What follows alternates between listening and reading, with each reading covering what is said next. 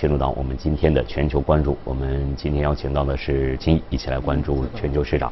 呃，就像刚才葛维尔所介绍的，特朗普提到二点一的这个涨幅也不错呀。对。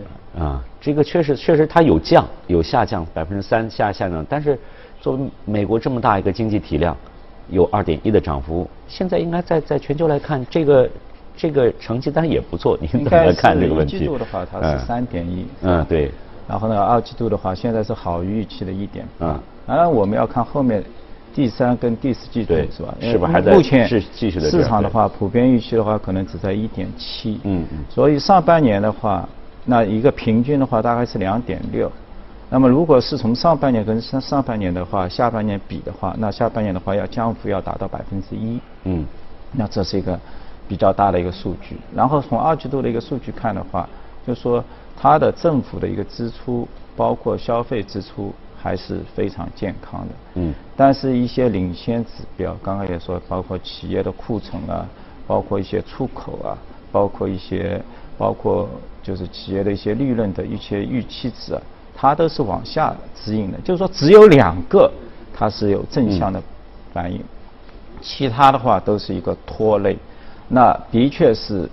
为后面包括美联储的一些降息啊，找到了一个非常好的一个理由借口。我比如说吧，现在企业的一个美国整体企业的一个利润值的话，向下指引了要接近两千多亿美，两千三百亿美金。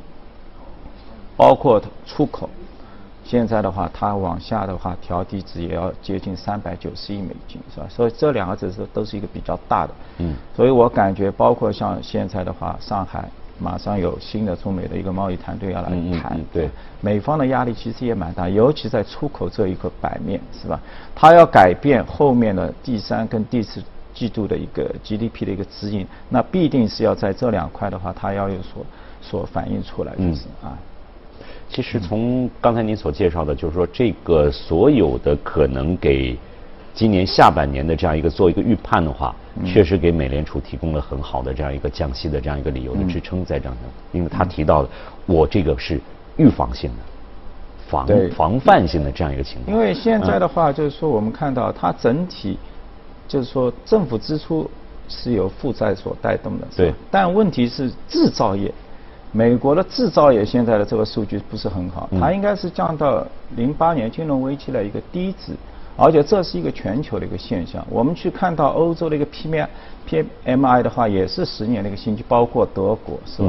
所以现在的基本状况是，它的服务业包括一个消费端非常健康，但是未来整个一个经济增长的一个龙头就是它的一个制造业，始终处在一个不振的一个状况。所有的现在包括欧洲也要开始。要降息，包括资产的一个购买，包括美联储所做的一切，都是为了去刺激它的一个新的一个制造业。但是从周五的这个收盘来看，大家对于这个降息，呃，王磊的介绍是百分之百的这样一个二十五个基点的可能性。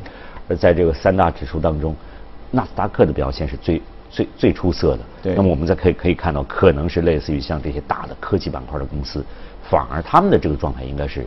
相比较会好很多，应该是。对，今年的话，包括周五它上涨幅度比较大的是谷歌，是吧？谷歌有接近九千多亿的市值，所以纳斯达克涨了一个 点，几乎就是说它这么大的一个庞然，呃，就是一个具体，啊，但是它你去看它的一个就是搜，呃，就是包括移动端的一个搜索，包括 YouTube 的一些增长，依然保持在百分之三十啊。桌面它的一个现金奶奶牛的一个业务也有百分之五六，所以。还是非常健康，但今年还有一个现象，就是包括像 Twitter，包括像 Snap 这些社交的一个媒，之前的话股价表现都不是很好，但今年的话，Snap 已经上涨接近百分之三百，嗯，啊，完全是一个恢复的一个状态，是吧？包括像一些呃传统的一些像麦当劳也好，是吧？就包括像星巴克也好，他们的涨幅也都非常大，今年的市值。增长就是跟这个消费端的也非常，还有一个就是说，包括半导体，啊，去年十十二月份的时候，大家普遍预期到整个一个半导体肯定是有一个减速，有一个企业周期的一个原因，库存的一个周期原因。但是从今年开始，从六月份开始，明显半导体包括设备，包括一些芯片类的一些股票，涨幅的话都要超过百分之二十。像一些光刻机 ASML 的话，都已经超过了历史的一个新高，是吧？其他的话也接近，是吧？因为半导体的话，从整整体在它科技股纳斯达克的一个科技板块的一个定位的话，它还是偏向于在往周期类的一个方面，说明这个周期类开始慢慢的已经开始带动。呃，最高达到有百分之三百，有百分之二十这样，这这个趋势在在在您判断的话，还还有可能会会延续吗？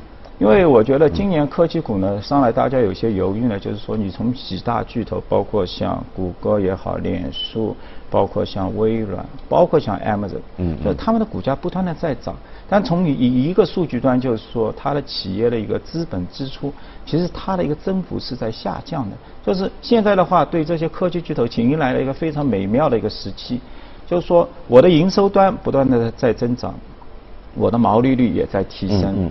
但是呢，我的资本开销却是增幅下降了。那对所有的持有它股票的股东来说是一个好的回报啊，因为它的现金流，它的自由的一个正向的一个现金流在不断的一个增加，是吧？